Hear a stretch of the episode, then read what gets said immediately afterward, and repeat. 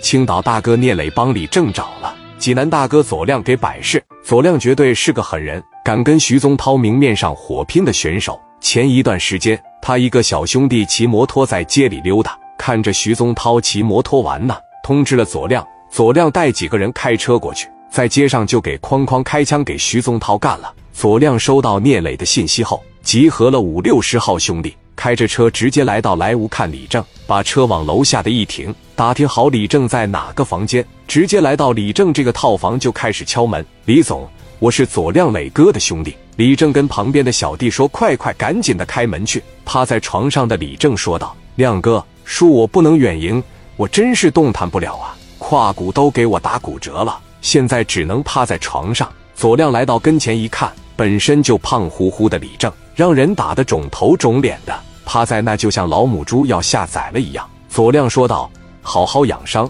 李总不必那么客气。打你的人叫什么？叫李铁，他公司叫李铁钢材。那有电话吗？我没有他电话，打完我他就走了啊。我就有姓郑那人的电话，那你给姓郑的这个人打电话。”想办法从他那找到李铁的电话。行，那我打个电话试试啊。把电话当时打给姓郑的，姓郑的拿电话一接，喂，谁呀？郑总，我是李正啊。你能不能把打我的那人电话给我一个啊？怎么的？你想报仇啊？我不是想报仇，有个事我想跟他商量商量。你把电话给我好吗？未经他人允许，我把这电话给你，这合适吗？这有什么的啊？我就是想找一找他。你放心吧。我不会告诉他是你给我号码，我都让人打，这样你就把电话给我吧。说着说着，李正就开始哭哭啼啼。哎，李总你别哭啊，我把电话号告诉你。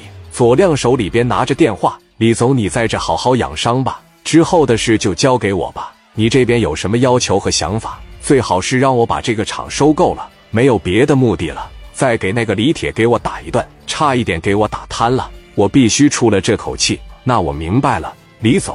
李铁这边刚刚回到公司里边，正高兴呢。这些老板为什么打破脑袋也要往苗山镇上挤？都是想在山东这边玩垄断。左亮的电话拨过去，李铁直接接起电话：“喂，谁呀？你是李铁刚才的李铁，李总吧？是的，我是李铁。你是哪位？你好，哥们，做个自我介绍，我叫左亮，听说过吧？左亮的名声就和聂磊在青岛一样，家喻户晓。”基本上是不可能没听说过这个名字，原来是亮哥呀！有事你说，那既然认识我，咱这个事就好办了啊！今天白天是不是打了一帮东北的？有这么回事？你白天打的这帮东北的是我最好的哥们，现在你有什么想法？亮哥，我打他们之前，他没说是你哥们啊！